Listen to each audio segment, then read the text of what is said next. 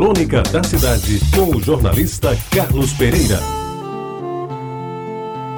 Amigos ouvintes da Rádio Tabajara, alguém me pede para escrever alguma coisa sobre as minhas leituras na infância e na adolescência. E não me faço de rogado, começando por dizer que houve um tempo, naquela época, em que eu era metido a encherido não cheguei a ser nenhum menino prodígio, mas fui abusado no melhor sentido da palavra. Terminei primeiro o curso primário porque me passaram do segundo ano para o quarto, sem fazer o terceiro. Fiz o exame de admissão com 10 anos. Terminei o ginásio com 15. Recebi um prêmio para fazer o curso colegial no Pedro II, no Rio de Janeiro, mas não fui porque minha mãe não deixou.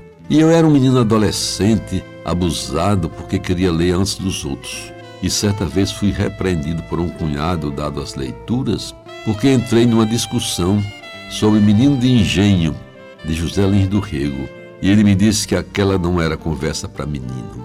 Lembro de alguns anos em que li quase tudo que me caiu nas mãos, desde clássicos da literatura policial de Agatha Christie até romances inesquecíveis de festejados autores nacionais e estrangeiros.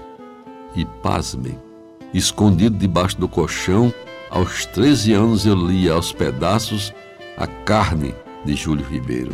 Depois, depois vieram as crônicas de Fernando Sabino, de Rubem Braga, os poemas de Carlos Drummond de Andrade e Manuel Bandeira, tudo no seu devido tempo. Devorei praticamente toda a coleção dos tesouros da juventude.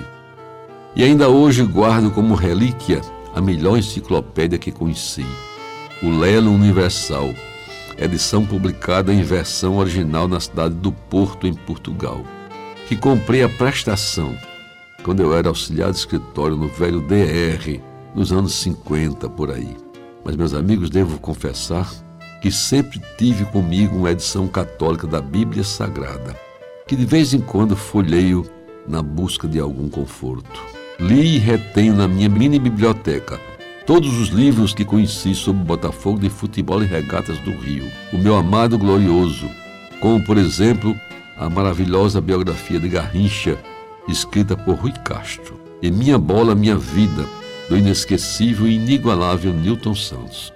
Livro que tive a honra de fazer a apresentação quando do seu lançamento aqui na Paraíba, no auditório do Hotel Tambaú, já há alguns anos. E não posso deixar de registrar antes de terminar, que incluí na minha prateleira preferida os livros do meu filho, Carlos Marcelo, Renato Russo, O Filho da Revolução, agora já em segunda edição, revista e ampliada, o interessante O Fole Roncou, obra de real importância sobre a história da música nordestina, e o mais recente, Presos no Paraíso, um grande romance policial que se passa no território de Fernando Noronha. Talvez por causa disso eu possa, quem sabe, me considerar pelo menos um bom consumidor de livros. Você ouviu Crônica da Cidade com o jornalista Carlos Pereira.